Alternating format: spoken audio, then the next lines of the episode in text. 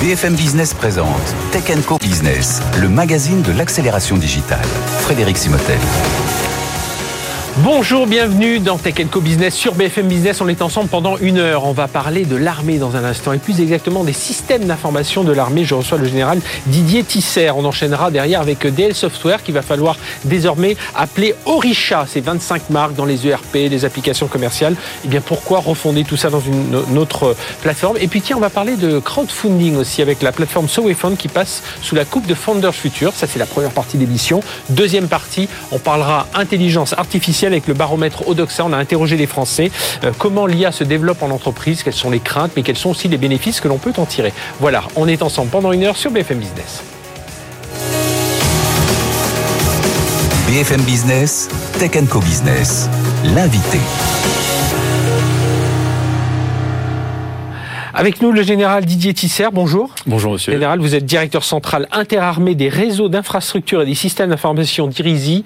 En fait, vous êtes le patron de tout l'IT des armées C'est comme ça qu'on Alors, pas de tout l'IT. Pas de tout l'IT. Non, mais toute la partie euh, télécommunication, euh, réseau de communication, réseau informatique, c'est nous en fait. Tout ce qui peut être mutualisé, tout ce qui va servir aux armées, directions et services, mhm. c'est nous. Donc en fait, nous sommes présents partout, même si on n'est pas forcément en première ligne et forcément visible. Donc partout, ça veut dire à la fois le ministère des Armées et toutes ses administrations, ça veut dire aussi les sites un peu plus opérationnels euh, en France, et puis même carrément toutes les opérations extérieures où il faut du réseau et de l'infrastructure euh, IT. C'est ça, c'est fondamental. Aujourd'hui, nos armées ont besoin d'être connectées. Elles ont évidemment leur numérique en propre, euh, de l'armée de l'air et de l'espace, de l'armée de terre, de la marine nationale, mais tout ce numérique doit dialoguer et s'appuie justement sur nos réseaux, réseaux informatiques, réseaux de télécommunications. Et donc nous avons des, des points d'appui, évidemment partout euh, en France, évidemment en, en, métropole, mais aussi dans nos territoires ultramarins, en fait. Hein, donc à Papeete, à Saint-Denis-la-Réunion, en fait,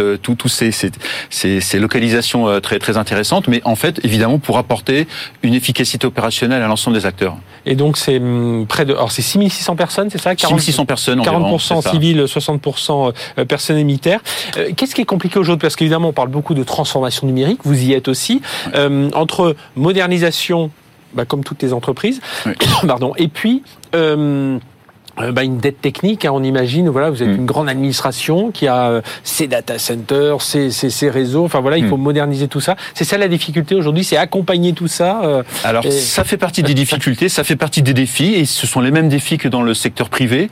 Mais nous avons aussi des défis qui sont liés vraiment à notre nature très opérationnelle, mm-hmm. de disponibilité, de résilience, de souveraineté aussi. Et là, il y a un certain nombre de mesures qui peuvent être différentes justement de celles qui sont prises par des opérateurs privés. Par exemple, qu'est-ce qu'il peut y avoir comme comme, différence par rapport aux, eh aux entreprises qu'on le reçoit régulièrement ici? Oui, alors justement une variété des systèmes, une variété des systèmes pour que si un des systèmes tombe en panne pour une raison ou pour une autre, on en ait d'autres justement. Donc euh, de la robustesse, de la résilience, euh, c'est important. Euh, nous avons aussi justement un certain nombre de, de capacités très sécurisées de, de chiffres, d'équipements de, de, chiffrement pour protéger l'information, la confidentialité, l'intégrité de cette information-là. Ça, ça, veut dire qu'il y a vraiment, parce qu'il y a le, le système d'information information, on va dire bureautique, un peu assez classique, hmm. mais en même temps, parce que vous venez de parler de chiffrement, et, on sait qu'il y a toutes ces communications sécurisées, il y a, il y a toute cette partie aussi à, à sécuriser. Ça veut dire qu'il y, y, a différents niveaux de, de, de sécurité. Euh, C'est ça. En fait, nous avons besoin pour les missions les plus stratégiques, les fonctions stratégiques, la dissuasion. Justement, mhm. on parlait un peu de l'intervention, la projection, la protection du, euh, du territoire. Là, ce sont des missions importantes. Tout l'aspect anticipation, renseignement. Donc là, il faut véritablement en propre des infrastructures particulières. Quelques chiffres, par exemple, nous avons entre 10 et 15 000 de fibres optiques propriétaires. Nous avons un satellite, le satellite Syracuse, en fait, qui est propriétaire, et c'est la Dirésie qui exploite ce satellite justement. Donc ça, ce sont des moyens cœur, et ces moyens sont complétés par euh, d'autres moyens qui sont euh, euh, au travers de marchés, justement, qui sont passés par la Dirésie mhm. auprès d'opérateurs privé en fait euh, pour pouvoir justement compléter, diversifier justement la, panel de, le panel de services. C'est ça. Donc quand on, quand on a des, des métiers voilà de, de l'armée qui viennent vous voir selon leur leur projet, c'est vous qui leur apportez donc ces réseaux, c'est vous qui estimez un peu quel, quel niveau mm. de sécurité, est-ce que c'est un, un, projet vraiment euh, bah, mm. confidence, enfin voilà qui, qui apporte un haut niveau de sécurité, et c'est vous qui allez évaluer un peu tout ça et mettre en place mm. la bonne, euh, et, quitte à faire appel à un opérateur voilà, c'est ça. civil. Nous sommes vraiment en appui de l'ensemble de ces métiers, les plus opérationnels opérationnel, pour la conception des opérations, la conduite des opérations, mais aussi pour le quotidien, un certain nombre d'entités du ministère. La bureautique, par exemple, c'est nous mhm. euh, qui achetons en fait les 200 000 ordinateurs qui sont aujourd'hui C'est un budget de 1 milliard d'euros par an, c'est ça Alors voilà, c'est ça tout à fait en matière d'acquisition, de logiciels, de matériel, euh, de services et prestations intellectuelles aussi pour nous accompagner dans la mhm. conception de systèmes qui aujourd'hui sont de plus en plus euh, complexes quand même à, concevoir. Alors on parle beaucoup de cloud aujourd'hui dans les mm. entreprises qui peuvent y aller beaucoup plus, alors selon leur leur, leur secteur d'activité beaucoup plus aisément vers du cloud public, évidemment les, avec les trois mm. grands hyperscalers américains. Vous, comment ça se passe de ce côté-là? Est-ce que, est-ce que vous devez avoir Enfin, vous avez des contraintes, bien entendu, mais comment ça se passe pour euh, hmm. l'accès à ce cloud? Parce qu'évidemment, vous, ne devez hmm. pas non plus être pénalisé euh, par ne pas passer par ces infrastructures pour aller plus vite, pour développer vos voilà. Donc c'est une question d'équilibre, et donc aujourd'hui, c'est euh, on a regardé les données. Les données sont mhm. centrales aujourd'hui, bien évidemment, et donc on a quand même beaucoup de données qui sont sensibles, de diffusion restreinte, voire classifiées de défense, et donc nous avons fait le choix d'un cloud privé. Nous sommes en train de le construire, et comme ce cloud, on veut le maîtriser, nous avons choisi un certain nombre de briques justement en fait euh, que, l'on maîtrise. On n'a pas pris sur étagère des boîtes noires mhm. pour les combiner. Donc en fait, euh, un certain nombre de mécanismes qu'on a aujourd'hui sur nos réseaux que l'on a envie de, garder, de conserver. Donc on, se construit euh, un cloud privé et grosso modo, par rapport à la plusieurs centaines de systèmes d'information qui existent aujourd'hui dans les, les armées, directions et services, et, et, la direction justement les héberge et même jusqu'à l'infogérance de, de mhm. pratiquement un tiers de, de ces systèmes, donc ah de manière très très pointue. Donc on, va, on, va, on, va, très loin dans nos, nos, capacités. On a à peu près 200 personnes qui font l'infogérance en fait de, des systèmes d'information du ministère. Quoi. Alors aujourd'hui, euh, Général Didier Tisser, on, on parle beaucoup d'intelligence artificielle. Alors euh, mm. ça a été mis sous le feu des projecteurs il y a tout juste un an avec l'intelligence artificielle générative, mais vous j'imagine que ce sont euh, euh, bah, des enjeux dont vous devez tenir compte puisqu'on va avoir encore plus de data, encore plus de demandes. J'imagine que les, les, armées opérationnelles mm. ont besoin hein, d'utiliser ce type d'outils. Comment ça va se passer de, de, de ce côté-là? Ça va bien se passer, oui. parce que justement nous allons anticiper, nous savons quel est l'apport justement opérationnel et pour le quotidien de l'intelligence artificielle. Donc là, nous sommes en train euh, euh, d'accompagner en fait euh, l'arrivée d'un grand programme d'armement qui s'appelle Artemis IA, mhm. qui justement porte avec un, premier sponsor qui est la direction du renseignement militaire. Justement, on voit la masse de données, la variété de données et l'importance de pouvoir justement les traiter par l'intelligence artificielle. Mais en fait, tous ces mécanismes, en fait, ils vont s'appuyer sur l'infrastructure et cette infrastructure, en fait, elle va être opérée par la DIRESI. Elle va se poser sur les réseaux de la d'Irésie. Et c'est nous, donc, euh, avec euh, euh, cet utilisateur opérationnel qui est la direction du renseignement militaire, d'autres acteurs. C'est eux qui vont voir les développeurs, c'est eux qui vont développer les applications et vous allez leur fournir voilà tout ce, ce Alors ils vont ils vont développer les cas d'usage à partir justement de bibliothèques en fait mhm. qui sont un petit peu génériques et qui vont être instanciés en fait qui vont être adaptés en fonction de leurs données de leurs cas d'usage. Et donc là il y a ce grand programme qui est majeur, mais il y a aussi d'autres capacités d'IA qui existent mhm. un petit peu d'IA peut-être. Et puis, et puis cette IA générative elle fait naître plein de plein d'idées, j'imagine. Voilà. Comme, donc, comme dans l'entreprise. Voilà. Donc, donc, en fait, il faut que l'on que l'on comprenne bien ce que ça veut dire parce qu'il y a IA et IA, il y a, il y a plusieurs plusieurs niveaux, plusieurs mhm. mécanismes. Et donc là, nous, euh, en liaison avec d'autres acteurs, de, de la notamment de, la DG, la Direction générale de l'armement et l'Agence numérique de défense, nous travaillons avec avec eux pour voir comment décliner ça, quels sont les algorithmes et comment ces algorithmes vont travailler sur ces données et comment nous, opérateurs télécom euh, et informatiques du ministère, allons pouvoir justement travailler dessus. L'objectif, c'est de pas le faire le choix d'un seul et unique produit. Mhm. On a besoin à un moment ou un autre, en effet, comme ah j'évoquais, d'avoir des produits euh, souverains oui, propriétaires. Enfin, voilà, mais il y en a d'autres aussi. Euh, et en fait, ah. souvent, euh, euh, le côté euh, enfin résilience ou souveraineté, on se mhm. dit si en ayant un unique produit qu'on maîtrise complètement, oui, mais non. En fait, parfois la variété est intéressante, notamment justement si à un moment ou un autre, il y en a pour une raison ou pour une autre, n'est plus disponible ou est conçu à partir de briques que l'on a acquises auprès euh, d'autres opérateurs euh, privés, par exemple. Et eh bien là, c'est bien d'avoir une alternative. Donc, on travaille dessus justement euh, à la fois performance, résilience, modularité, agilité. On est en train de mettre en place de manière beaucoup plus significative tous ces mécanismes d'agilité, DevSecOps, équipe intégrée, approche produit enfin je le répète à nous, mais ce, juste niveau de sécurité pour pas euh, pénaliser peut-être des, des, des, utilisateurs qui sont qui ont un peu moins besoin, enfin tout le monde a besoin de sécurité, mais qui euh, doivent euh, peut-être moins besoin de protection euh, très pointue. Et ça c'est important. Et là vous éveillez ma fibre d'ancien commandant de la cyberdéfense. il y a un peu plus d'un an, j'étais en effet dans ces responsabilités-là, et, et c'est une question de maîtrise du risque. Quel est le risque? Quelle est la menace? Justement, comment est-ce qu'elle se concrétise? Et après, il ne faut pas faire du normatif à outrance en fait. Mm-hmm. Hein. Le normatif c'est important, c'est intéressant, mais à un moment ou à un autre, on ne peut pas tout gérer, tout contrôler. Donc, il faut être plutôt capable de détecter, toujours en train de, réagir. Hein, et donc on est vraiment dans cette approche dynamique. Il faut des mhm. mesures statiques de protection. C'est comme la protection incendie, comme la protection contre les cambrioleurs. Il faut des barreaux, il faut des, des portes qui se ferment, mais il faut aussi des détecteurs une capacité d'intervention, une capacité d'analyse. Euh, donc j'ai dit tout à l'heure 6600 personnes, 40% de personnel civil, 60% de personnel militaire, alors environ 20% de, de, femmes. On, on est dans les, euh, les, les, Justement, pour les talents compétences, là aussi, vous avez ce, ce même euh, bah, cette même pénurie que, que les, les, comme, comme tout le monde, c'est un véritable défi. Et comme on l'évoquait justement, la DIRESI est une entité qui est mal connue, alors que c'est vraiment l'opérateur du ministère en fait. 6600 personnes, ce, ce n'est pas rien. Et donc évidemment, il y a du numérique dans chacune des armées. Euh, évidemment, bah, ces armées, elles, elles, attirent, elles attirent les chars connectés. Enfin voilà. Voilà. Mais on a besoin justement pour que deux avions euh, bah, travaillent entre eux euh, mhm. par satellite. Et ben derrière, c'est la DIRESI. Donc en fait, nous sommes à la fois le socle et la clé de voûte mhm. de l'ensemble justement de, de, ces métiers. Alors pour justement recruter, former, fidéliser, ce qui est important justement, c'est de faire valoir l'offre de services de la DIRESI, les métiers très différents, des métiers dans tout le spectre IT, oui, d'infogérance, communication, infogérance, informatique, euh, l'ajustement, euh, l'IA, euh, le calcul de performance aussi. Dans quelques années, on aura certainement le quantique qui va mhm. venir. Et en fait, tout ce qui aujourd'hui est souvent porté par un, un, sponsor, après va aller dans, dans ce socle commun, mutualisé, ministériel, qui est porté par la DIRESI. Et donc, nous, nous proposons des parcours, en liaison bien évidemment avec les armées. En, en passer d'une hein, armée à la DIRESI, passer à la DGA. Hein. on n'est pas forcément voilà, militaire ça. pour travailler Tout à, fait. Ah oui, vraiment, là, il n'y a, y a, pas de difficulté. Et c'est pareil dans les, dans les niveaux de recrutement. C'est pas parce qu'on est dans l'IT que c'est que des bacs plus 5. Hein. Même sans le bac, vous pouvez venir travailler à la DIRESI, en fait, en tant que mhm. civil ou militaire. Il y a un certain nombre d'actions. On a aussi des actions de logistique. Derrière, ce sont des centaines de milliers d'ordinateurs, d'équipements actifs euh, que l'on doit euh, bouger, euh, que l'on doit maintenir. Donc ça, c'est quelque chose qui est important.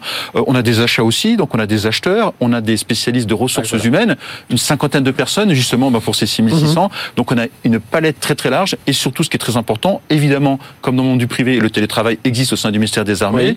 Évidemment, comme dans le privé, on travaille beaucoup sur les rémunérations et c'est vrai que fut un temps, c'était quelque chose qui était un peu fragile. il, y avait hein. le sens qui attirait énormément. Mhm. Voilà, donner du sens à son action, avoir accès à, des systèmes très très très variés. Et là, justement, il y a un effort important qui a été fait, justement, euh, notamment au, travers de la direction du numérique. Hein, oui, parce que si on veut les, les, entreprises ont du mal à attirer les informaticiens, donc euh, vous aussi, et souvent ça joue aussi par le, salaire. Voilà, donc pour les civils et pour les militaires aussi, on travaille sur une prime de compétences spécifiques, justement, de supériorité numérique. Voilà, pour pouvoir consolider cela, et pas uniquement pour les anciens, aussi pour les jeunes, qui justement sont pleins de talents. Ben voilà, L'appel est lancé, en tout cas. Voilà, Merci. La Recrute. voilà, la Dirizi recrute Général Didier Tisser, directeur central interarmé des réseaux d'infrastructure des systèmes d'information. On est très content de vous avoir eu ici sur le plateau de Tech Co Business. Merci d'avoir suivi. donc la Dirizi recrute, on le, on le rappelle, civil, militaire et tous les métiers que vous avez euh, donnés, réseau, infrastructure, infogérance, euh, cybersécurité, enfin voilà, tous les réseaux satellites. C'est passionnant. Merci de nous avoir parlé de tout ça. Allez, on, notre autre invité qui est le patron de, alors ça s'appelle plus DL Software, ça s'appelle Orisha, c'est tout de suite sur BFM Business. BFM Business, Tech Co Business, l'invité. Vous connaissiez sans doute DL Software, spécialiste français, mais même euh, mondial, puisqu'il est présent dans plus de 50 pays euh, des logiciels B2B. Alors on est dans le domaine du, du retail, de l'immobilier, de la santé, du BTP, c'est de l'encaissement, de l'ERP, du CRM. Et eh bien maintenant, il faudra parler d'Orisha. Et nous avons euh, Jacques Olivier, alors lui n'a pas changé de nom. Bonjour. Bonjour. Jacques, merci d'être avec nous. Donc PDG d'Orisha, ex DL Software. Enfin, s'habituer un petit peu, on va, on va continuer de dire de temps en temps pour bien vous, vous repérer. alors vous faites aujourd'hui un peu plus de 200 millions de, de chiffre d'affaires sur 2023. C'est 1300 personnes, 100 000 entreprises en France, euh, en Europe et dans plus de, 50 pays. Euh, première chose, pourquoi ce changement de nom? Vous avez 25 marques. Hein. Il faut le rappeler. C'est peut-être ça qui, c'est sans doute ça qui guide euh, en partie ce changement de nom. Voilà, la réponse est dans la question. 25 marques commerciales, autant de produits différents. Il était temps pour nous de rassembler toutes ces marques et de fédérer en fait toutes ces forces et qui, qui venaient de rachat. Hein. Qui venaient de rachat, puisque c'est un peu l'ADN de, mhm. de Orisha, ex Dell Software. Ah, il faut vous habituer vous aussi. Et, l'idée, ça y est, je, je m'y suis fait maintenant, ça y est. Et l'idée, c'est effectivement rassembler tout cet actif humain et technologique mhm. sous une même manière, puisque on a on fait 200 millions d'euros de chiffre d'affaires en 2023 et l'objectif c'est d'atteindre 500 millions avant 2028. donc, non seulement en France, mais en et toujours à travers alors à travers croissance évidemment du groupe actuel et ses 25 marques, et puis continuer à, à, racheter. Enfin, vous êtes toujours à, à l'affût de quelques cibles potentielles dans les domaines. Je dis c'est l'encaissement, gestion commerciale et financière, gestion des stocks, CRM, RH, e-commerce. Voilà quatre euh, grandes verticales euh, mhm. métiers construction, immobilier, euh, santé et le retail. Alors chacune de ces verticales peut être subdivisée en sous-marchés, mais ce sont les grands thèmes aujourd'hui qui nous motivent on n'est pas contre ouvrir une cinquième. Oui, je regardais, c'est jamais secteur public. Hein. Vous avez déjà posé la question, Jean-Claude Oui, oui, absolument. L'idée, si vous voulez, c'est qu'on a, on, pense que par vertical, il faut faire au moins 100 millions d'euros de chiffre d'affaires pour être impactant et significatif. Le jour où on trouve des candidats euh, pour atteindre cette taille-là dans le secteur public, c'est comme ça que vous, euh, ciblez ces, ces, secteurs. Comment on existe aujourd'hui? Parce que je le disais, euh, e-commerce, CRM, gestion des stocks. Bon, voilà, on connaît, il y a tout un tas de géants européens, voire même français et, et, américains, bien entendu. Comment on existe? Qu'est-ce qui va faire la particularité de enfin de, de, ces marques Orisha Oui, on, on change de nom, on change pas notre ADN ni notre position euh, l'idée, c'est euh, la spécialité métier, c'est ça qui fait notre différence par rapport aux grands éditeurs euh, mondiaux, et la proximité avec ces métiers-là. Voilà. Et donc, on, a des spécialistes métiers, et on combine ça avec des spécialistes de la technologie purement, mhm. et c'est ce cocktail qui fait notre différence par rapport aux grands éditeurs. vous dites, voilà, on, a une connaissance beaucoup plus précise du, client, c'est ça qui va faire votre différence, et, et justement, aujourd'hui, on entend les, alors je disais 100 000 entreprises en France, en Europe, dans plus de 50 pays. C'est quel profil d'entreprise? C'est de la, PME, l'ETI Oui, c'est plutôt PME, ETI. On, on, a même aussi l'entreprise individuelle, puisqu'on a mhm. parmi ses clients euh, des médecins, des praticiens, des dentistes, etc. Donc on voit ce côté proximité qui est important il y a, il y a une vraie proximité, qui proximité par rapport au métier, puis aussi proximité par rapport à la vie euh, de, de, notre vie, euh, mhm. de, de, de consommateurs, de citoyens, de consommateurs de santé, etc. Et finalement, c'est ce, ce, ce cocktail-là qui fait la particularité de, de, et qui vous permet d'avoir cette, et ça nous donne cette proximité. Un poste d'observation très important aussi qui nous permet un peu d'anticiper non seulement euh, les, oui, les j'imagine le, retail, vous voyez un peu, il y a, on voit certaines marques. Exactement, on voit ce qui se passe et, et, on peut anticiper les tendances en matière de consommation par exemple, mais c'est mhm. vrai aussi dans l'immobilier, etc. Et combiné avec notre expertise technique, euh, on joue pleinement notre en rassurant nos clients et en les éclairant finalement dans euh, dans leurs ambitions et dans leurs projets dans un monde qui bouge euh, énormément. Là, quand même, quand on voit entreprise du retail, immobilier, BTP, mm. Euh, santé, c'est pas des secteurs en grande forme. Donc, comment vous comment vous voyez des relais de croissance? Alors, peut-être chez nous en France, peut-être les relais de croissance vont se faire à l'international, selon vous? Oui, mais vous savez, à chaque fois qu'un secteur est un peu en mode de, de, je veux dire, de, de, repli en termes de, de croissance, c'est aussi l'occasion de le transformer en termes de méthode et de positionnement. D'accord. Et c'est là qu'on a un rôle à jouer. Euh, on le fait, on le voit très bien dans le retail qui a réagi par rapport au, mhm. e-commerce. Euh, dans l'immobilier, on le voit très bien puisqu'on apporte beaucoup d'innovations dans l'immobilier avec les visites virtuelles, avec de l'IA euh, intégrée. On le fait aussi dans la santé, on a intégré de, de l'IA. Et ces innovations permettent aux acteurs de ces marchés qui peuvent être en difficulté très momentanée bah, de résister et de préparer l'avenir. Et c'est ça. C'est là, là où vous arrivez. Alors justement, vous parlez d'intelligence artificielle, ça fait un moment que vous travaillez dessus. On a vu arriver il y a pratiquement tout juste un an ce, fameux ChatGPT, euh, cette intelligence euh, artificielle générative. Est-ce que vous, voilà, c'est la prochaine étape dans vos produits, ça va être de bah, rajouter ces trois aides GPT dans les, outils, avoir ces assistants conversationnels euh, pour tous ces logiciels? C'est déjà le cas. c'est déjà, le cas. Aujourd'hui, on a intégré l'intelligence artificielle dans nos solutions de santé. Par exemple, chez un dentiste, notre solution permet, à partir d'une radiographie euh, panoramique dentaire, d'avoir une aide au diagnostic immédiate automatique évidemment supervisé par le praticien.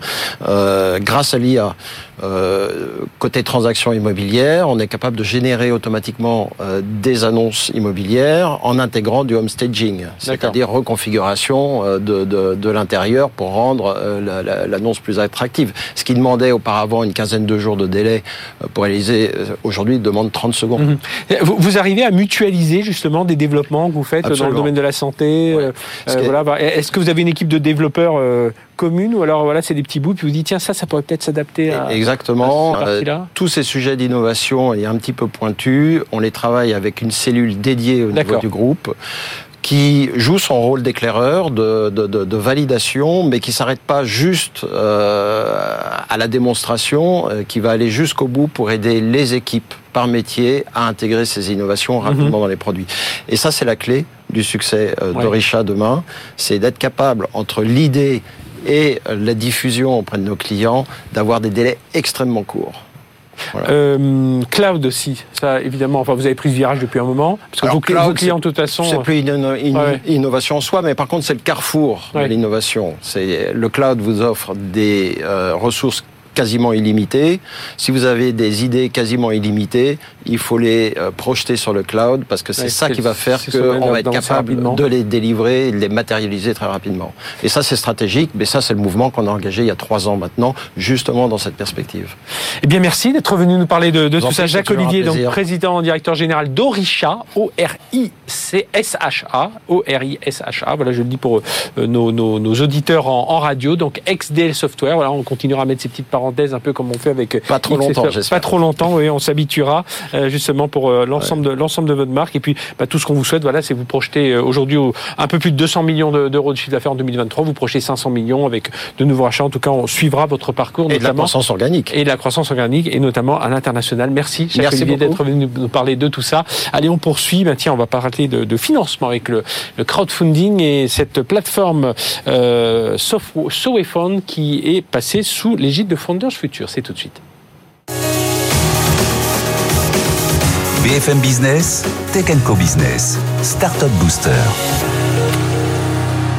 Et quand le et quand le financement traditionnel et le crowdfunding se rassemblent sous un même pavillon, c'est ce qui vient d'arriver à la plateforme de financement euh, participatif Fund, qui vient de rejoindre Founders Futures de Marc Ménazé, que nous connaissons bien ici. Benjamin Boitine, bonjour. Bonjour. Vous êtes euh, cofondateur, directeur général de Fund, fondé en 2014, 112 000 membres investisseurs, 103 campagnes financières, 80 euh, millions d'euros levés, une croissance de 60% en 2023. Qu'est-ce qui vous a pris de passer sous le, enfin de voilà, de, de ce, faire ce rachat quoi par par euh, Founders Futures? Alors c'est une excellente nouvelle euh, pour nous. C'est mhm. euh, avec mes associés Georges Viglietti et Jean-Philippe Leflot. c'est l'aboutissement d'un dur travail d'entrepreneur. Mhm. Et puis à un moment donné, on parle d'investissement. Nos investisseurs à nous aussi veulent trouver euh, de la liquidité et veulent trouver des sources de financement. Donc vous avez dit, ça fait, on va arriver aux 10 ans. Ça fait 7, 8 ans, exactement, on va arriver aux 10 ans. Euh, maintenant, on a atteint la rentabilité, euh, on, on, est en croissance importante, c'est le moment d'essayer mhm. de trouver à cœur et puis, et puis d'entamer un nouveau chapitre. Euh, donc, et ça passait forcément par l'acquisition, vous dites, parce que sinon, vous alliez continue à croître, mais bon, à atteindre une taille euh, un peu critique, ça allait être peut-être un peu un peu plus long prévu. Oui, mais pas, pas forcément. en fait, pas forcément. C'est une histoire de rencontre. Mhm. Et euh, oui, on essayait de trouver des solutions pour accélérer. Euh, et là, on a fait une belle rencontre avec Marc Ménassé, en effet, et ses équipes, pour ouvrir un nouveau chapitre maintenant. Et on est très enthousiaste euh, et très excité pour cette nouvelle aventure. Vous êtes une vingtaine de personnes aujourd'hui, euh, Benjamin Rettine, chez, chez Soe Fund. Euh, les métiers, c'est quoi? Parce qu'au crowdfunding, voilà, on voit le métier de façon générale, mais voilà, qu'est-ce qui va faire votre particularité? Alors, il y, a un grand bénéfice pour les entrepreneurs à faire appel du financement participatif d'un côté. Mhm. Ça va être d'abord de se confronter à sa communauté et d'embarquer sa communauté de clients, de partenaires, de fournisseurs, les, les embarquer dans leur aventure entrepreneuriale. Donc on parlait à une époque de consommateurs, consommateurs, maintenant on parle de consommateurs, c'est intéressant et donc mhm. ça peut euh, leur permettre eh bien de les mobiliser au maximum, de limiter le churn par exemple, euh, c'est-à-dire euh, d'éviter que le client parte à la concurrence, ça, ça leur permet ça également. Ça, c'est un premier axe. Le deuxième axe qui est important, eh bien, c'est que... je vous coupe un instant, par exemple, sur ce premier, euh, un ou deux exemples que vous avez en tête sur ce que vous avez pu financer. Bah, par exemple, euh, on a financé des, des, des projets comme Équateur, un grand distributeur d'énergie renouvelable, qui euh, a, a, pu profiter eh bien, de mobiliser sa communauté de, eh bien, de, de clients pour pouvoir les embarquer dans l'aventure en, en, parlant de leurs valeurs, de la transparence de leurs valeurs. Et puis ça leur a permis aussi d'avoir accès à une nouvelle communauté qui est celle de SoWeFund. Vous l'avez dit, mm plus de 112 000 membres. Donc c'est d'aller chercher de nouveaux, de nouveaux clients, de nouveaux euh, partenaires. Donc je vous ai interrompu. Donc la première, la, première partie, c'était euh, avoir justement ce, ce, ce, financement. Derrière? Derrière, on va pouvoir euh, avoir accès aussi à, faire une communication. En fait, en ce moment, on est dans, dans un environnement hyper saturé. Et pouvoir communiquer de manière continue sur une plateforme, euh, pouvoir s'adresser à sa communauté euh, qui a besoin de transparence, qui a besoin de, d'ancrer, enfin de, de, retrouver des valeurs, ça va être hyper intéressant pour l'entreprise, pour sa marque employeur et pour encore une fois aller chercher de nouveaux clients au travers de la plateforme et des investisseurs évidemment. Et puis euh, il ne faut pas oublier qu'ils viennent chercher des financements. Mhm. Donc euh, c'est en ce moment, dans l'environnement et l'écosystème un peu euh, morose, ça fait il y a 18 mois, il pleuvait de l'argent. Aujourd'hui, oui, aujourd'hui c'est un peu plus compliqué. Et, et c'est plus compliqué aussi au niveau des alors des, de vos clients individuels, en quelque sorte, de vos investisseurs individuels. Euh, comment ça se passe? Et c'est peut-être pour ça, ce rachat-là va vous permettre, euh, vous, parliez d'une étape à franchir, d'aller chercher un autre modèle de, de, euh, de, recherche de financement? En fait, le financement aujourd'hui, il est plus... c'est plus une aubaine aujourd'hui pour les plateformes de financement participatif parce que l'environnement un peu morose, l'écosystème macroéconomique mhm. fait que c'est compliqué, surtout pour les acteurs traditionnels, d'investir dans les startups. Donc, dans le paysage, aujourd'hui, les, les, les, entreprises qui se développaient bien et qui ont besoin de financement bah, vont avoir du mal à aller chercher des fonds auprès de fonds d'investissement, réseau de business angels, family office, et, et, et donc parce que ces mêmes fonds traditionnels vont plutôt réinvestir dans leur participation plutôt que d'aller voir ailleurs. Voilà, c'est le contexte actuel de marché. C'est beaucoup plus difficile d'aller chercher des financements. Donc, ils viennent s'adresser aussi à des plateformes telles que nous, puisqu'on a une autre possibilité, une, une mhm. alternative, où là, on va s'adresser plutôt à la poche des Français, le retail. Et là, SoWeFund va intervenir euh, en présentant et en apportant cette communauté d'investisseurs particuliers. Et les atouts pour les, les startups qui viennent nous voir, c'est ça, c'est avoir accès à la, déjà la, bon, à leur écosystème, et avoir accès à une communauté aussi à travers ce WeFund, et avoir peut-être un financement plus euh, plus facile, comme vous dites. C'est-à-dire si la personne a compris, tout de suite elle y va, alors que les fonds, il faut les convaincre, euh, peut-être qu'ils s'engagent que sur des plus gros tickets. On investit beaucoup, en effet c'est ça, euh, mais on investit beaucoup en complément de financement, en co-investissement. Nous, on veut vraiment, et c'est l'objet de l'alliance avec Funders Future, on veut devenir la plateforme du financement et du co-investissement de la tech mhm. et de l'impact. Donc c'est vraiment permettre aux entreprises de venir euh, trouver une nouvelle source de financement au travers de la plateforme. Oh, alors, on aime bien ici, chez, chez, BFM Business ces financements participatifs. C'est quoi les risques euh, quand même pour, pour des clients investisseurs ah, du, euh côté investisseur, en effet, euh, il faut déjà faire très attention. On est dans, on peut perdre tout ou partie, donc gros risk warning, tout ou partie de son investissement. Oui, pas mettre tous ses œufs dans le même panier. Exactement. Donc il faut diversifier un maximum. Euh, après, c'est aussi bah, le jeu. On veut souvent, il faut que le jeu. Oui, il y a des avantages. S'il y a des risques, il y a des avantages. S'il y a beaucoup de risques, il y a d'avantages. C'est de faire mmh. des, des, multiples importants. Chez mmh. on a pu présenter puisqu'on a, on a démontré le modèle, c'est aussi important de l'expliquer, on a démontré le modèle euh, avec des multiples des exits de x2, x3, x5 chez mm avec certains, certaines de nos participations. Donc, donc ça peut en valoir le coup. Mhm. Euh, c'est pour ça que les, les, les, investisseurs viennent. Mais pourquoi ils, ils vont s'adresser plutôt à et venir investir sur une plateforme comme la nôtre, bah, ça Parce que vous avez fait la sélection en amont. Enfin voilà, vous essayez de garantir quand même qu'il n'y aura pas de gros gros accidents industriels. Exactement. Ce qui est très important, c'est euh, la sélectivité de nos startups. On, va nous euh, analyser plus de 2000 deals par an et ça va augmenter avec cette alliance avec Founders mmh. Future. Et c'est ce qui fait votre particularité aussi par rapport à d'autres plateformes de financement? Oui, on va être très sélectif sur ces 2000 deals. On va en présenter qu'une cinquantaine dans l'année. Euh, quand d'autres vont faire du tout venant. Euh, mhm. Et nous, on va présenter vraiment du financement tech, innovation, et on reste sur ce, sur ce schéma quand d'autres ont fait de l'immobilier, ce qui est moins à la mode maintenant. Oui, voilà, il faut, il faut faire attention à tout ça. Eh bien, merci d'être venu nous parler de, de, tout ça. Donc, Benjamin Watine, cofondateur, directeur général de la plateforme de financement participatif SoWayFund. Donc, on vous recevait à l'occasion votre actualité. C'est évidemment, on continue à vous développer, mais c'était surtout ce rachat, ce rapprochement, en tout cas, avec euh, Founder Futures de, de Marc Ménazé, euh, voilà, pour franchir une nouvelle étape dans la vie de votre entreprise qui va fêter ses 10 ans l'année prochaine. Absolument. Voilà, déjà, eh bien, longue vie euh, à vous à SoWayFund avec cette nouvelle aventure. Merci de d'être passé par le plateau de BFM Business pour nous, en parler. Les Tech Business, ça continue. Dans un instant, on va parler intelligence artificielle. Et oui, il faut, ah, il faut qu'on en parle presque à chaque minute. Comment elle se développe en entreprise, les craintes, les bénéfices. C'est notre baromètre Odoxa de, du mois. On a interrogé les Français là-dessus. Vous allez voir leur réaction. Il y a un peu de crainte, un peu d'espoir. On va parler de tout ça. C'est tout de suite sur BFM Business. BFM Business présente Tech Co Business, le magazine de l'accélération digitale. Frédéric Simotel. Allez, on est reparti. Deuxième partie de l'émission Tech Co Business sur BFM Business. On est ensemble encore pendant une bonne demi-heure pour parler justement d'intelligence artificielle. Si vous avez manqué la première partie de l'émission, elle est déjà en podcast, en replay ou sur la plateforme Tech Co TV. L'intelligence artificielle, comment elle se développe en entreprise? Est-ce que c'est une crainte, une menace? Ou justement, quels sont les bénéfices? C'est la question que l'on a posée. Vous savez, on interroge les Français, on interroge les spécialistes de l'IT avec Odoxa, notre baromètre euh, mensuel. Et là, ben, on va voir, est-ce qu'ils sont plutôt inquiets? Euh, On va voilà, sentir un peu tout ça avec nos, nos, experts. Gaël Sliman, bonjour Gaël. Bonjour. Euh, président et cofondateur de Doxa. Marc Trilling, CEO de Saigus, bonjour. Marc. Bonjour Frédéric. Et John Hazan, bonjour John. Bonjour Merci d'être euh, sur notre plateau, associé au sein du bureau de Bain et compagnie. Vous avez vous-même sorti une étude sur euh, l'impact de l'IA, notamment au niveau des RH. On aura l'occasion d'en parler, euh, justement toutes ces tâches automatisées.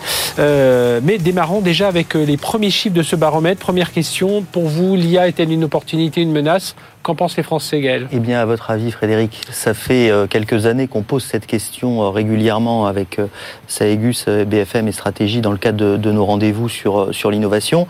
Et les choses, non seulement ne, sont pas bien perçues, mais elles se dégradent. Hum. On a les deux tiers des Français qui nous disent, bah, pour moi, l'IA, c'est davantage une menace qu'une opportunité. C'est une question qu'on pose très souvent dans, pas mal de sujets, hein, sur l'innovation, mhm. sur le, rapport euh, à, différents grands sujets euh, les réseaux sociaux, les, réseaux sociaux, etc. Et on n'avait jamais observé un tel niveau sur le sentiment de menace. Cette menace, cette perception d'une IA qui serait une menace, elle s'accélère dans le temps, puisque on était déjà une majorité de Français qui le pensaient lors de notre mhm. dernière mesure, et là on est à 66%, il y a une progression euh, de 13 points. Et ce qui est peut-être plus préoccupant, euh, vous l'avez dit Frédéric, c'est qu'on interroge les Français, mais on fait aussi à chaque fois un focus sur une cible, une catégorie de population qu'on a interrogée exprès, qualifie de pro de la tech, donc des personnes qui peuvent être des DSI, qui travaillent dans le secteur du mhm. digital, du numérique, euh, des nouvelles techno, euh, et qui sont aussi assez nombreux finalement à ah, nous dire que 4 euh, sur 10. Hein, ils sont 4 sur 10. Ils sont, alors c'est pas la moitié, mais on n'est pas très loin d'une personne sur deux dans cette catégorie de population qui vit quasiment de l'IA aujourd'hui et qui nous disent bah ça me fait quand même peur. Et là aussi, la progression, l'accélération de la crainte, elle se mesure chez eux, puisqu'on a une progression d'une dizaine de mhm. points sur, cette, euh, sur, sur ces experts. En fait. Alors, il y a la peur parce que euh, voilà, ça va piloter notre vie, tout ça, mais il y a aussi la peur par rapport à l'emploi. Et là, c'est l'autre question qui a été euh, posée. Et c'est sans doute ce, cette, cette raison-là qui explique le mieux, finalement, les craintes sur, sur l'IA. C'est que nos, nos sondés, nos personnes interrogées, nous disent qu'elles ont le sentiment que ça va leur piquer leur job, que ça va représenter un danger pour leur emploi. Et là, de ce point de vue-là, on peut même dire que euh, les, plus experts sont les plus inquiets, euh, puisque on a 43% euh, des Français qui nous disent, bah oui, il y a, à un moment ou à un autre, elle risque de prendre une partie de mon travail. une totalité ou en partie, Ou la totalité. Et chez nos experts, on pourrait se dire que euh, experts de la tech, ils vont être moins craintifs, ils vont se sentir plus à l'aise. Bah là, on est à presque 6 sur 10. On est une très ils voient des bénéfices, eux, mais par contre, ils craignent pour leur emploi. Exactement. Et on va le détailler après. Mhm. Mais ça, c'est une note d'ambiance. Alors, il y a plein d'éléments positifs sur l'IA et la tech dans la perception des Français, et plus encore auprès des pros de la tech. Mais il y a cette crainte euh, quand même au départ. Marc? Oui, alors, moi, il y a une chose qui me frappe, c'est la progression en 8 mois. On pourrait penser que avec euh, l'émergence d'une IA beaucoup plus accessible par le mhm. public, on comprend mieux les enjeux et peut-être qu'on ait un petit peu moins peur. C'est l'inverse qui est en train de se produire. Pourquoi? Parce qu'en fait, on n'a pas encore constaté les cas d'usage réels et c'est ce dont on témoigne nous. Mhm. Les grandes entreprises aujourd'hui nous demandent beaucoup d'exemples. Ils nous demandent d'illustrer dans le quotidien comment est-ce que cette IA va vraiment prendre corps. Or, vous savez qu'on part d'une base qui est pas forcément bonne, hein, avec un fantasme de l'IA qui remplace l'humain. Hmm. C'est ce qui est communément établi. Et puis finalement, on en entend de plus en plus parler sans voir véritablement en quoi ça va impacter mon métier aujourd'hui. Sauf que quand on regarde effectivement le sondage qui est extrêmement intéressant, On peut se dire que très peu considèrent que ça va remplacer leur job aujourd'hui. On les rejoint sur cette conviction-là. Et des fois, des choix sont pris un petit peu rapidement pour dire je décommissionne tel métier pour le remplacer complètement par l'IA. Je vous donne deux, trois exemples. L'assistanat de direction.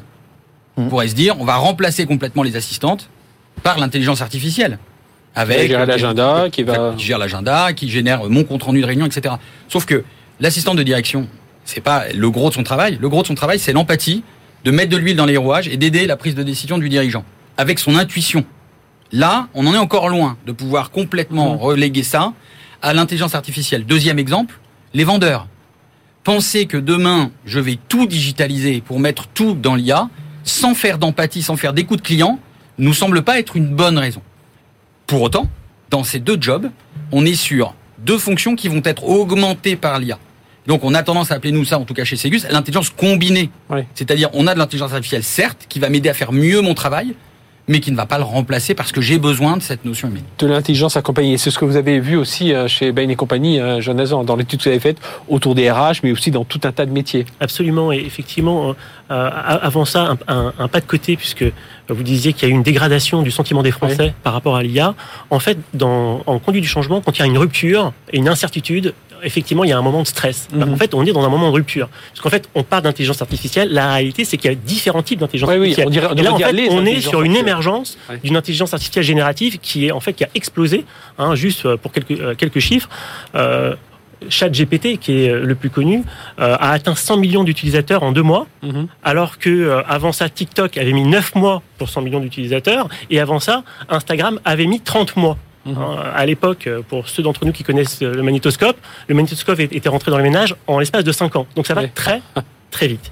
Et donc par rapport à ça, une responsabilité euh, de, de, nous et également des entreprises pour expliquer ce que c'est que l'intelligence artificielle générative et en quoi mhm. c'est différent de l'intelligence artificielle C'est le Forum économique mondial hein, qui a dit que 23% des emplois euh, vont se transformer d'ici à 2027. Hein. Absolument, et donc en fait avec, là, voilà, et euh, plusieurs, plusieurs types d'impacts, comme disait Marc, on est sur de l'automatisation ou sur de l'augmentation ou sur de la création. Mhm. Et donc, à nous de bien expliquer finalement quels sont les emplois sur lesquels il va y avoir potentiellement un impact d'automatisation plutôt euh, des activités back-office, call center, euh, fonction support. Avec des tâches répétitives. Dans lesquelles une grande partie des tâches, plus de 50% des tâches sont automatisables parce que, en fait, relativement simple. Si je prends un assistant RH qui va aller dans la recherche d'informations, euh, qui va être également dans rentrer des informations du personnel sur l'ordinateur ou qui va faire des rapports sur le personnel, toutes ces tâches-là, en fait, sont relativement simplement automatisables par des outils d'intelligence artificielle. Il faut, juste bien faire le prompt. Enfin, le prompt qui est la, commande, la ligne de commande. Par contre, ces jobs-là, c'est quoi? Bah, C'est euh, entre 15 et 20% des emplois dans l'entreprise. C'est pas l'essentiel mhm. des, des emplois. Par contre, effectivement, il y a un impact qui va être assez important sur l'ensemble des cols blancs mais plutôt dans une logique d'augmentation. Ah en fait, ça va permettre euh, de refocaliser euh, les, les, tâches de, de, de, ces personnes-là sur ce qui est plus humain. Finalement, mhm. tout ce qui est répétitif pourra être géré par euh, l'intelligence artificielle générative, mais euh, grâce à ça, finalement, on va pouvoir enfin remettre de l'humain sur, euh, sur les métiers qui le demandent. Oui, puis permettre d'aller plus loin. Vous parlez des call, des call centers, enfin des centres de contact. On, on, a eu une émission sur ce sujet la semaine dernière. C'est oui, il y a tout un tas de tâches qui vont permettre de, de, un peu le travail du, du, téléopérateur, mais derrière, ça va lui permettre de mieux connaître le client. Enfin voilà, d'apporter peut-être un plus d'empathie. Donc une nécessité effectivement de d'exemplifier, de, montrer ses cas d'usage, mais aussi de les expliquer aux collaborateurs pour montrer le potentiel aussi pour eux. de communication est, importante. Alors justement, euh, usage de l'IA en entreprise, euh, motivation recours à l'IA, euh, c'est les questions posées donc lors de ce baromètre d'Oxa, Gaël Siman. donc il y a une question qui est posée. on a posé donc aux Français, mais aussi aux professionnels de l'IT pour chacun des usages suivants, les outils de traduction, les chatbots, les assistants vocaux. Dites-nous si vous l'utilisez ou non pour un usage professionnel. on a peur on voit ça comme une menace, mais on les utilise à mort. Ah, et ça, et ça, c'est assez génial parce que euh, on est, euh, quand on prend l'ensemble des outils, outils de traduction type DeepL, euh, Google Translate, les chatbots, les assistants vocaux, les IA dites génératives, on parlait de, de ChatGPT il y a un instant, et tous les autres types d'IA finalement possibles, mhm. on est à 79% des actifs qui ont déjà eu recours à l'un de ces outils Le maximum, c'est sur euh, les outils de traduction, type DeepL, etc., où on est à 71. Mais sur les chatbots euh, et les assistants vocaux, c'est en gros un actif sur deux qui les utilise plus ou moins régulièrement. Alors, chez les, les pros de la tech, euh, les gens de cet univers-là, eux, c'est tout le monde. On est quasiment à 100%, 92% les utilisent, et on est sur plus d'un tiers qui les utilise même tous les jours ou presque. Donc ça, c'est quand même un élément qui est intéressant, et qui peut-être, paradoxalement, explique aussi la crainte. C'est que mhm. tant que l'IA était loin, que c'était iRobot ou euh, des films de science-fiction, des choses comme ça, on en entendait parler, on disait ah oui ça fait un peu peur ce truc. Là quand on lui commence à rédiger un argument marketing et, on voit que ça marche. Et donc on se dit mais c'est génial parce que ça fonctionne, ça m'aide. Oui mais est-ce que ça va pas me prendre mon boulot euh, aussi et, justement il y avait une autre question qui était posée pour quelles raisons utilisez-vous l'IA dans un cadre professionnel? Euh, Bon beaucoup c'est pour gagner du temps. Alors c'est l'autre élément positif. Euh, c'est-à-dire qu'une fois qu'on a dit que les gens avaient peur, et que notamment ils avaient peur que ça leur prenne leur job, il y a deux éléments très positifs. C'est d'abord pour l'IA, c'est d'abord qu'ils l'utilisent et que euh, quand on est à de tels niveaux d'usage de pratique euh, chez Monsieur Michu, Madame Durand, on peut pas revenir en arrière, on remet pas mm. le dentifrice dans le tube. Donc voilà, c'est déjà là. Et l'autre élément positif, c'est effectivement le, résultat de cette question. Pourquoi est-ce qu'on utilise ça finalement? Et quand on regarde le détail des, réponses qui sont données, ce sont des réponses strictement positives qui sont le plus citées c'est pour gagner du temps, c'est pour euh, par curiosité parce que j'ai envie de voir comment ça marche et que ça m'intéresse, c'est pour faire des choses que je pourrais pas faire moi-même tout seul. Mm-hmm. Et les arguments plus négatifs ou que je mettrais du temps à faire ou que je mettrais du temps à faire. Et les arguments plus négatifs, eux, ils sortent en second rideau seulement. Donc, il y a un niveau d'usage élevé, et il y a un niveau d'usage qui, pour l'instant, est surtout drivé par le positif. Parce que ce qui est tout en bas, c'est ça, c'est pour répondre aux attentes des clients, pour ne pas dépasser par leur concurrence, pour répondre aux attentes de la hiérarchie. On a en gros 10% des gens qui nous disent, euh, en, si je résume, j'ai pas vraiment le choix, mais je suis obligé. Ouais. Donc c'est très marginal aujourd'hui, et ça c'est quand même aussi une bonne chose pour l'IA. Elle ne s'est pas imposée par obligation. Jonathan de Ben, ben et compagnie, justement ce côté pour gagner du temps? Bien sûr. Donc en fait, il y a trois grandes possibilités d'utiliser euh, l'intelligence artificielle en entreprise. Le premier, c'est l'assistant, être en capacité justement d'assistance sur des tâches relativement simples mhm. qui permettent de se refocaliser sur l'aspect humain, on en a déjà parlé tout à l'heure. Deuxième cas d'usage qu'on voit de plus en plus, c'est un support au copilotage. Donc euh, typiquement, Microsoft va sortir son, son Copilot qui va permettre finalement, Copilot, s'appeler Copilot, qui va permettre justement de d'assister en direct mhm. sur la création d'un graphique, sur euh, l'écriture d'un document, etc. Même sur du développement, hein, parce qu'ils ont un Copilot euh, GitHub. Également sur voilà, également sur du développement. et typiquement, pour utiliser une image, on est autour de cette table la dernière la dernière génération à avoir connu le syndrome de la page blanche. Mhm. Ah, nos enfants, nos petits enfants, bah, voilà, ils vont pouvoir quand ils ont une idée de demander, prompter. de l'ennui. Euh, voilà, Et puis avoir quelques éléments. Ça ne veut pas dire que ça se substituera à eux, mais ça permet finalement d'avoir quelques idées de base sur lesquelles on peut, on peut retravailler. Et puis après, il y, a il y a une troisième étape, mais on n'est pas du tout encore dans cette troisième étape. C'est l'automatisation complète avec finalement euh, un, un système d'intelligence artificielle qui parle d'un système d'intelligence artificielle. On y reviendra certainement tout à l'heure. Quels sont les garde-fous et quelle est la gouvernance à adopter pour justement éviter de rentrer dans un, un monde totalement euh, robotisé. Mhm. Marc, sur ce, justement cette, ce, gain de temps et puis, et puis, et puis bon, on l'utilise vraiment beaucoup. Alors, euh, bon, effectivement, l'IA, on l'utilise des fois sans en avoir euh, conscience, puis des fois, on, appelle IA ce qui n'est pas de l'IA. Google Translate, enfin, je prends l'exemple même des assistants e-commerce, on a du scripting derrière, c'est une interface. Les premières générations de bots étaient une interface où derrière, les réponses étaient déjà scriptées avec un arbre de réponses mhm. potentielles, etc. Par contre, moi, ce qui me, ce qui me frappe beaucoup plus, c'est qu'on a 30% donc des actifs qui disent utiliser l'IA générative, qui est un type encore une fois, hein, euh, d'intelligence artificielle. Qu'on a vu, qu'on a donc découvert, enfin voilà, a donc découvert et adopté depuis extrêmement vite. Mhm. Euh, voilà. Et maintenant, sur ces sujets euh, qui sont extrêmement profonds, je pense qu'on va aller non seulement à un gain de temps, mais au fait qu'on ne peut plus s'en passer. Mhm. Je vais vous donner un exemple très concret. On accompagne aujourd'hui nous des dirigeants sur l'appropriation de l'IA générative. Quand j'ai un dirigeant le week-end qui doit travailler sa prise de parole, il peut accéder le soir ou hors horaire ouvré, un assistant qui va lui donner les derniers chiffres pour étayer son point de vue dans sa prise de parole le lendemain. C'est accessible tout de suite, il va juste corriger. Si demain on lui enlève, ça va poser un réel problème.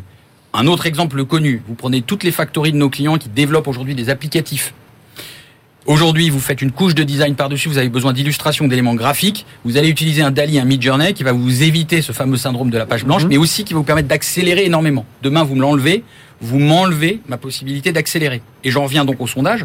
vous avez que 10% qui l'utilisent pour regarder ce que font leurs clients. Ah, mais ça m'a surpris. Regarde, je vous pour fais ne pas le pari. par la concurrence. Exactement. Je vous fais le pari que ceux qui adopteront le plus vite ces usages-là vont effectivement prendre un avantage concurrentiel extrêmement conséquent. Mhm. Et j'en viens à la dernière tendance. Aujourd'hui, on accompagne quelques clients très ciblés sur Copilot. Et je vous rappelle que Google a annoncé la même chose côté Oui, du ATI. du, du ATI, ouais. Pareil, les deux sujets. Là, on est sur autre chose.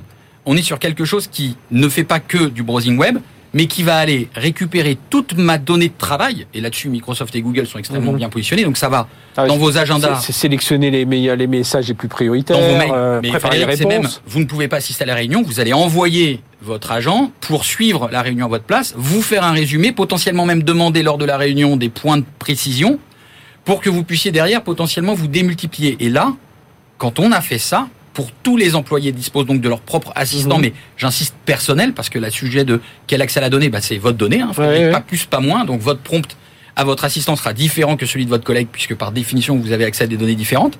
Il vous connaîtra tellement bien qu'il va être d'une efficacité redoutable.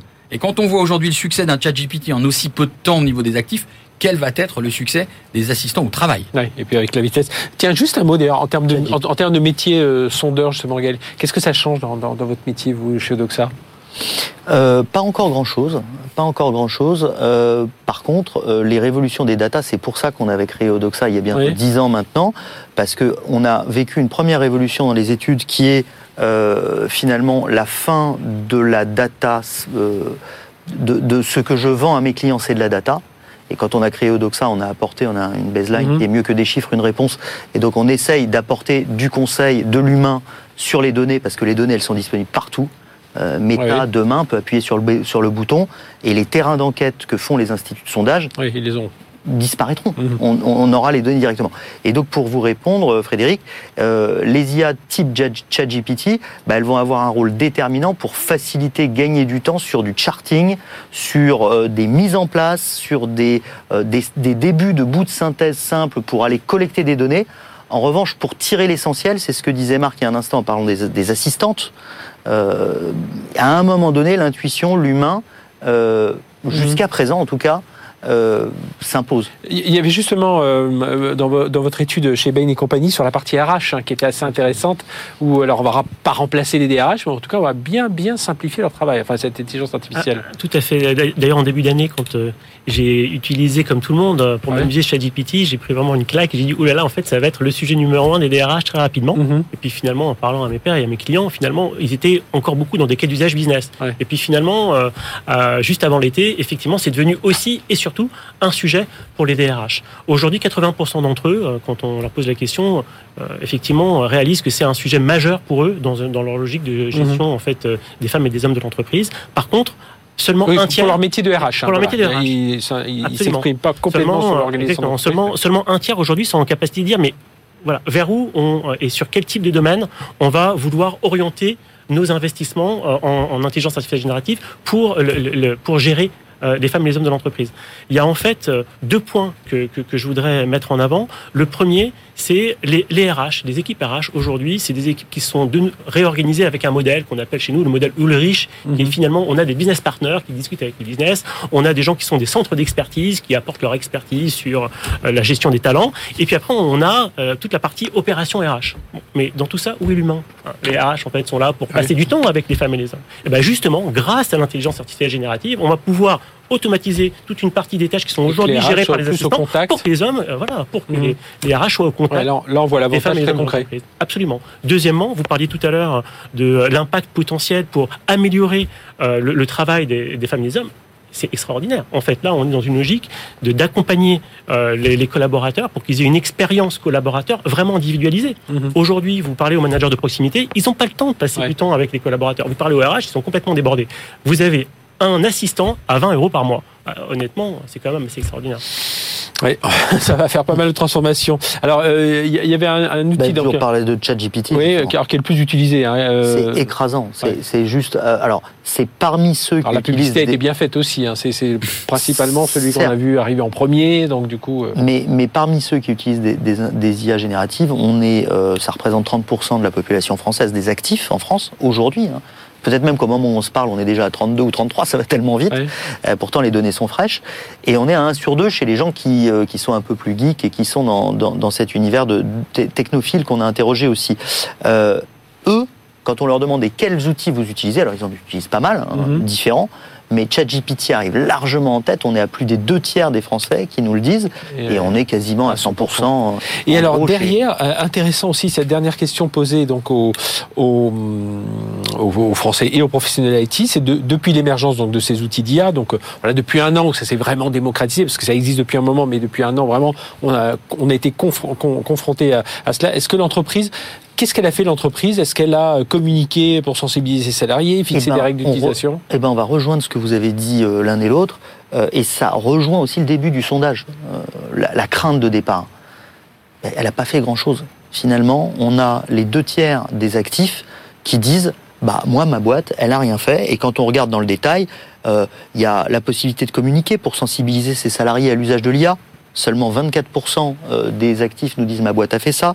Euh, le fait de fixer des règles d'utilisation de l'IA, ce qui paraît assez basique quand même, on est à 21% seulement euh, pour qui ça a été fait. 19% qui nous disent elle a mis en place des formations pour utiliser l'IA de manière pertinente. Et donc c'est tout ça au total qui représente un tiers. Et on a très peu d'entreprises qui ont dit bah, de toute façon c'est interdit, vous ne pouvez pas l'utiliser. Mais au moins pour les éléments plus positifs, il y a sans doute quelque chose à faire, puisque même quand on regarde les, pros de la tech, c'est une minorité qui nous disent ma boîte, elle a fait quelque chose pour me préparer, me former à, tout ça. Ça veut dire quoi, Marc? Là, là, il y a intérêt à bouger plus vite hein, pour les entreprises? Alors, il y a le sentiment d'urgence, mais le sentiment d'urgence, il faut bien le calibrer. L'urgence de dire je vais me faire remplacer complètement, on l'a compris, on l'a dit, c'est pas, pas le, le sujet immédiat. Le sujet immédiat, c'est donner les moyens à mon actif principal de faire face au défi qui va s'imposer à lui si je ne le prends pas maintenant. Alors, Quelques exemples très très concrets, encore une fois, sur le sujet. Euh, on était hier avec des clients. Leur demande est évidemment de se faire acculturer à l'IA. Pas de slide, pas de présentation, de la manipulation, de l'expérimentation très concrète pour prendre vraiment la teneur de ce qui va changer pour eux et comment est-ce que dans leur quotidien, ça saura s'inscrire extrêmement durablement. Ça, c'est un premier élément qui est essentiel. Quand on sonde, on a sondé ensemble avec euh, Odoxa les Français sur souhaitez-vous être formé, souhaitez-vous que votre entreprise vous forme La réponse est 68% pour les actifs et on est à 90% pour les pros de la tech. Donc l'envie côté salarié, il est là, indubitablement. Côté entreprise, pour vous remonter le terrain, aujourd'hui, c'est très compliqué. Quand je autorise aujourd'hui mes salariés à les prompter sur une interface publique, je prompte quel type de données, étant mhm. entendu que plus mon prompt, plus ma demande... Est-ce que j'en saisis de ma propre entreprise? Et précise, donc plus le salarié me donne de précision, plus évidemment la restitution va être précise. On a des cas et des, anecdotes sur le sujet mhm. aujourd'hui qui font qu'il y a un risque de, de, de, de ah bah, perte de confidentialité. vous avez même euh, viré trois, trois, trois, ingénieurs. Et un dernier point, euh, j'en finis. Le, le, le, le point est essentiel, comme dans la transformation digitale. C'est j'ai un énorme problème, il faut que je le sécurise. Donc résultat avec euh, Microsoft et Google dans un domaine très sécurisé, étant donné que Copilot, dont on parlait tout à l'heure, mais c'est aussi vrai pour euh, mhm. euh, la suite de chez Google, je n'utilise que mes propres données. Mais il faut que j'aille vite, mes salariés vont le demander. Si je ne vais pas assez vite, moi, en tant que chef d'entreprise, je vais créer un, un, espace, un shadow, un shadow IT. Un, shadow IT. en fait, je voulais simplement mettre en relief un point qui est assez évident, mais qu'on oublie. Bien sûr, hein, les collaborateurs sont en apprentissage, mais les entreprises sont en apprentissage en fait, en particulier, parce qu'on parle d'IA, mais en particulier sur mm. l'intelligence artificielle mm-hmm. générative. C'est venu, en fait, comme une vague absolument incroyable. Ils s'attendaient pas du tout à ça. Personne ne s'attendait, en fait, à cette déferlante et à l'impact potentiel sur leur entreprise. Et donc, bah, il faut qu'ils apprennent tout en essayant d'éduquer leurs collaborateurs. Et donc, on est dans cette phase-là. Ça ne va mm-hmm. pas durer très longtemps, mais dans cette phase-là où, d'un côté, on a euh, tous les 15 jours des nouveaux algorithmes d'intelligence artificielle qui arrivent. Ah Là, on vient d'avoir euh, le GPT 4, 4V qui permet de faire du multimodal avec plusieurs éléments d'entrée, de la voix, on peut lui parler. de, la voix du texte, de l'image et en sortie du texte ou de l'image. Et en même temps, les entreprises disent mais qu'est-ce qu'on peut faire? À quelle vitesse on peut aller? On a des, systèmes d'information qui ne permettent pas d'intégrer de façon simple l'intelligence artificielle générative dans l'ensemble de leurs pratiques. Mhm. Donc voilà, quelle est l'approche Test and learn qu'on doit, qu'on doit adopter nous-mêmes. Avant de pouvoir l'expliquer, il faut avoir un narratif solide avant de se retourner vers les collaborateurs. il, faut, il y a beaucoup à faire, mais il faut aller très vite, hein, on, l'a compris, pour être euh, plus compétitif, euh, gagner du temps. Voilà, c'est tout ce qu'on voulait vous, vous montrer avec ce baromètre. Merci à tous les trois, Gaël Sliman, président cofondateur d'Odoxa, pour ce baromètre, donc très intéressant sur l'impact de, de cette IA. Marc Trilling, CEO de Saigus, et John Hazan, associé au sein du bureau Bain et compagnie. Merci à tous les trois. Merci de nous avoir suivis sur BFM Business. Euh, rappel, tiens, il y a, on a une newsletter hein, si vous voulez tout savoir sur la, la cyber. On parle un peu des chiffres, des articles à lire. Elle, euh, vous pouvez vous abonner aujourd'hui. Elle est euh, disponible chaque mercredi. Mais nous, on se retrouve la semaine prochaine, même heure, même endroit. D'ici là, excellente semaine sur BFM Business. Tech Co Business sur BFM Business.